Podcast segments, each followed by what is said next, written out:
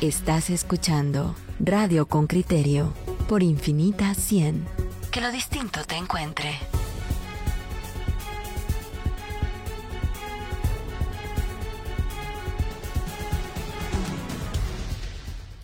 Oyentes con criterio, a lo mejor usted ha escuchado sobre esa, ese nuevo tipo de, estafas que se están produciendo, estafas digitales. Lo mismo roban vehículos que, se apropian de dinero pidiéndole a usted que haga ciertos depósitos.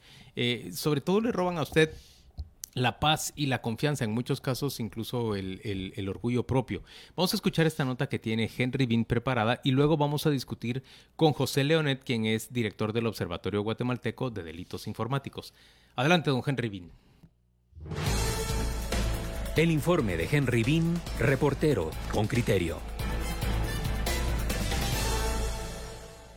Entre 2019 y 2020, según la Cámara de Comercio de Guatemala, las compras en línea crecieron en 130% a raíz de la pandemia del COVID-19 y con el intercambio comercial, las estafas también aumentaron. Los engaños en las redes sociales afectan cada vez a más víctimas, así lo evidencian las alertas en estas plataformas. A pesar de ello, la Unidad de Investigación contra Estructuras Criminales de la Fiscalía Metropolitana del Ministerio Público registra una sola denuncia de estos timos. El fiscal Estuardo Lobo describe la modalidad llaman supuestamente de una entidad bancaria y le dicen a las personas que se ganaron 50 mil quetzales más un TikTok, pero que para poderles entregar el TikTok y el, el dinero tienen que depositar la cantidad de 6 mil quetzales o 7 mil quetzales, y ese es el pago de los impuestos, digamos. No hay denuncias y luego lo atribuye al orgullo propio de cada afectado. Me imagino que las personas de alguna manera pues les da vergüenza que los se los hayan dormido tan fácil. Con criterio habló con un visitador médico de 61 años, vecino de Misco, quien declinó identificarse, pues sus victimarios conocen su identidad y domicilio. La historia que inició como un nostálgico saludo de una antigua amiga terminó en una pesadilla y enorme deuda. Me cercioré, según yo,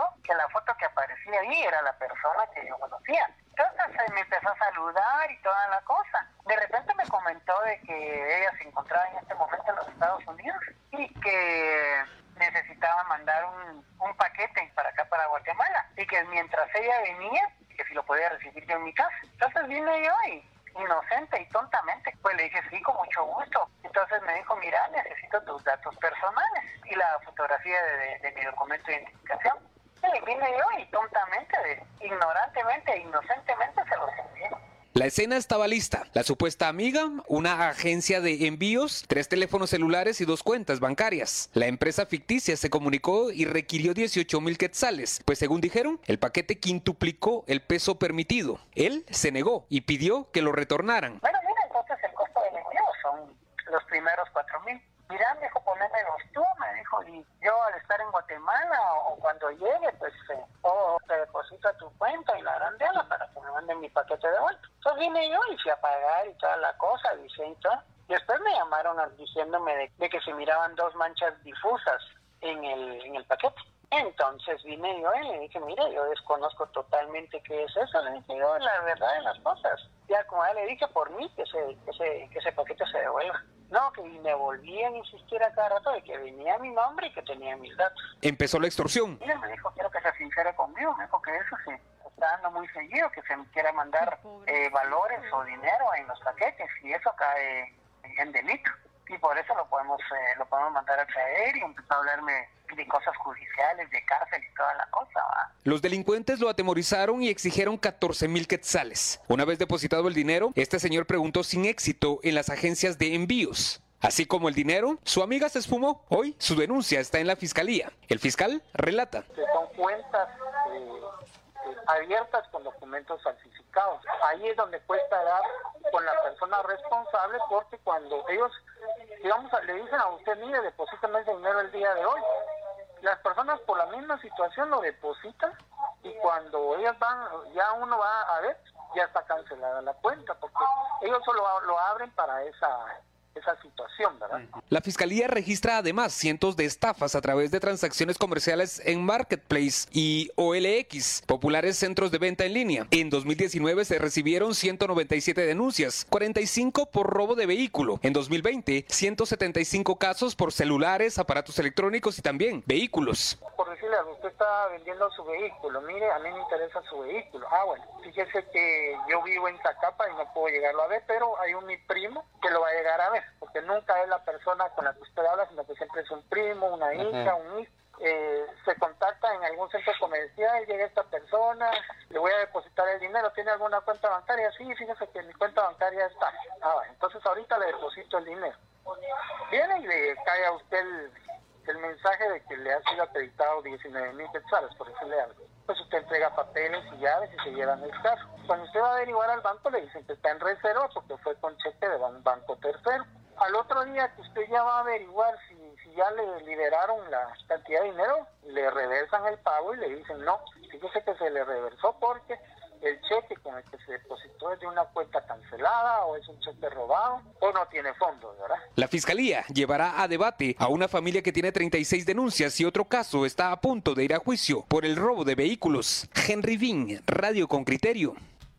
Muy bien, estamos ya en la línea con, con José Leonet, él es director del Observatorio Guatemalteco de Delitos Informáticos y te pregunto, José, ¿te ha sorprendido algo de lo que has escuchado en la nota de Henry Bean?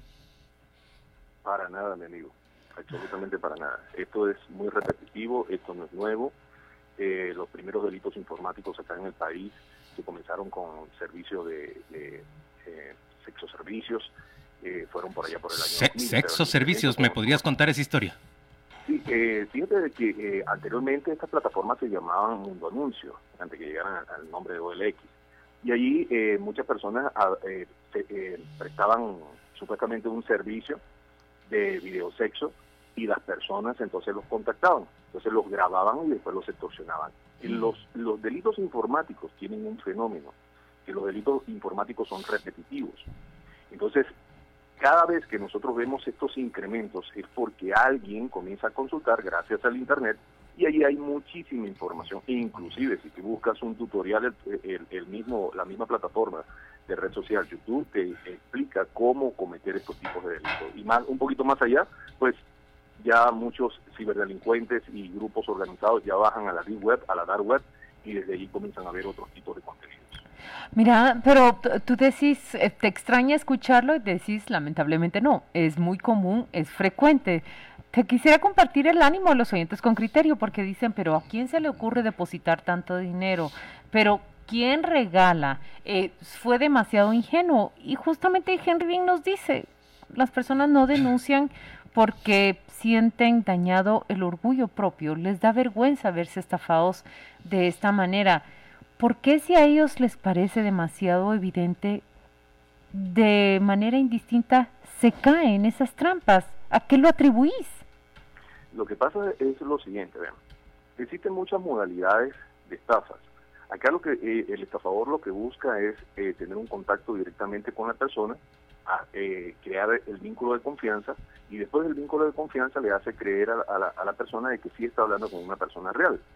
Eh, normalmente lo que hacen es buscar perfiles, hoy en día existe algo que se llama jineteo de cuentas, que de, de repente le dicen a ustedes, mira mucha, fíjense que están hablando mal de ustedes, denle clic al link y cuando ustedes le dan clic al link, el link lo que hace es hacer un robo de sesión. Entonces es lo que se llama también un robo de token. Entonces la red social que ustedes tienen abierta en el momento, sea Instagram, sea Facebook, sea Twitter, entonces les roban la sesión a ustedes.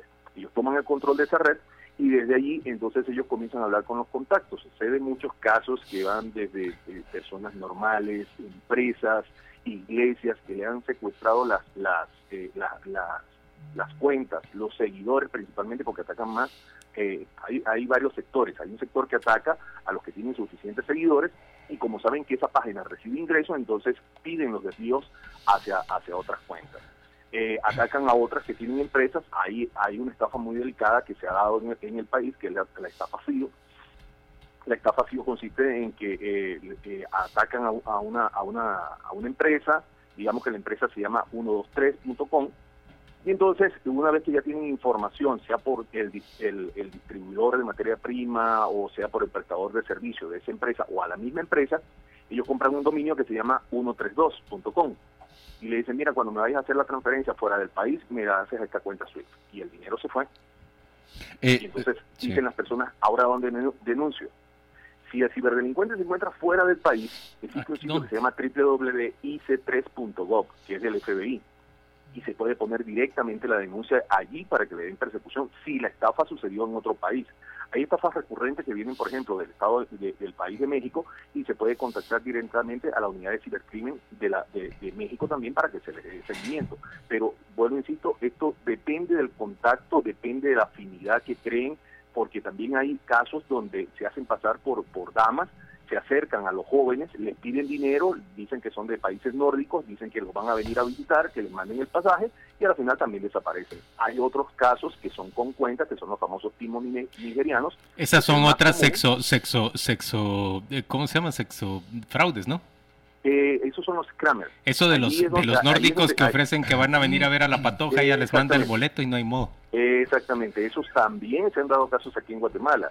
Y no, no se crean que solamente eso eso le sucede a cualquier persona, eh, vamos a ponerlo eh, en un contexto ingenuo, no. Acá una vez que hay el contacto, hay personas muy educadas, muy preparadas profesionalmente que me, nos han preguntado, miren muchachos, ¿ustedes creen que esto es verdad que nos, nos van a hacer una transferencia de 15 millones de, de dólares o 5 millones de dólares porque eh, una empresa se vio con COVID y ellos contactaron los datos de nosotros aquí en Guatemala. O el nuevo que anda circulando, que viene precisamente de España, que dice que hay una multa, que el bufete jurídico tal eh, tiene que contactarlo, que abra el archivo por favor porque tiene una denuncia. Y todos estos son enlaces maliciosos que lo que buscan es luego robar la sesión y desde allí atacan directamente a la persona y luego vienen las extorsiones. José, eh, yo creo que esto de, lo, de, lo, de, las, de los fraudes el tocomocho y todos estos es de años, lo único que se usa ahora es la tecnología. Y yo creo que hay tres patas del banco que me gustaría presentártelas por si tienes datos. La primera pata es la ambición. Una, una parte importante de estas personas caen por ambición. Le dan un interés alto, le hacen un regalo o le prometen una rubia de ojos azules. Emocional también. Sí, pero no deja de ser ambición personal. Otra sí puede ser eh, desconocimiento absoluto de todo en una ignorancia suficiente como para que te engañe. Y la tercera son estafas bien montadas en las que evidentemente cae el más pintado. De esas tres patas, ¿cuál es la más, cuál es la más común? ¿Cuál es la más? Porque claro, decirle a una persona, ponme cinco mil pesos que te voy a visitar de Noruega y que haya gente que se lo crea, pues a mí me cuesta me cuesta mucho, pero sé que ocurre. De esos tres supuestos, ¿cuál es el que más se puede dar? Comencemos con algo tan sencillo. Un famoso refrán popular que dice, en el país del ciego, el tuerto es el rey. Eh, no tenemos una cultura de prevención. Eh, cuando tú compras un dispositivo, las empresas no te dicen, miren, eh, detrás de esto puede pasar tal cosa. No vemos educación en, en, muchos, en muchos medios. No vemos eso dentro de los sistemas educativos. Entonces tenemos un analfabetismo total que eso a la vez genera estos tipos de, hoyos o lagunas, ¿ok? Y de los tres que estás diciendo, el más recurrente es el último.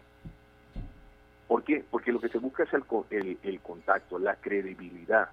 E inclusive eh, hemos, eh, eh, los, en, nuestro sitio web, las personas nos marcan y, nos, y, nos, dicen, miren, está pasando esto, mire, el, hay perfiles de bancos, inclusive denunciamos varios que salieron en varios medios de comunicación, inclusive en la televisión también, donde aparecen hasta perfiles de Arjona, diciendo que Arjona estaba dando, eh, como es la fórmula mágica, eh, líderes religiosos del país, este, eh, personajes políticos, y eso siguen circulando dentro de Internet, siguen circulando. Y lo, y, lo peor del caso es que hay una, eh, hay una parte eh, bastante ingeniosa de, la persona porque dicen, oye, pero será verdad, pero es que viene un logo de Estados Unidos, pero cuando tú ves el logo de Estados Unidos dice Casablanca o dice el sistema, eh, eh, los Marines de, los Estados Unidos. Entonces, pero te pintan algo tan perfecto que te dicen, mira, estoy aquí en Estados Unidos, eh, mi, abogado se encuentra allá, casi siempre es el apellido Martínez o Rodríguez, ahí está el número telefónico y por favor necesito que te pongas en contacto con él porque te vamos a transferir una, una camioneta marca tal, te vamos a mandar una cuenta, casi siempre es el monto de 20 o 50,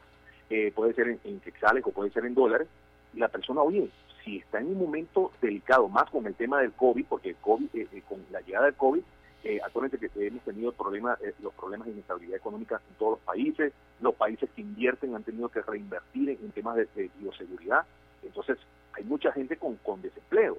Hay, hay un documental que se llama El país de los ciberdelincuentes, que se encuentra en Europa. Es un país donde los muchachos tienen un nivel de educación tan alto que entonces dijeron, bueno, ¿qué vamos a hacer? ¿Nos vamos a poner a trabajar? No, estafemos.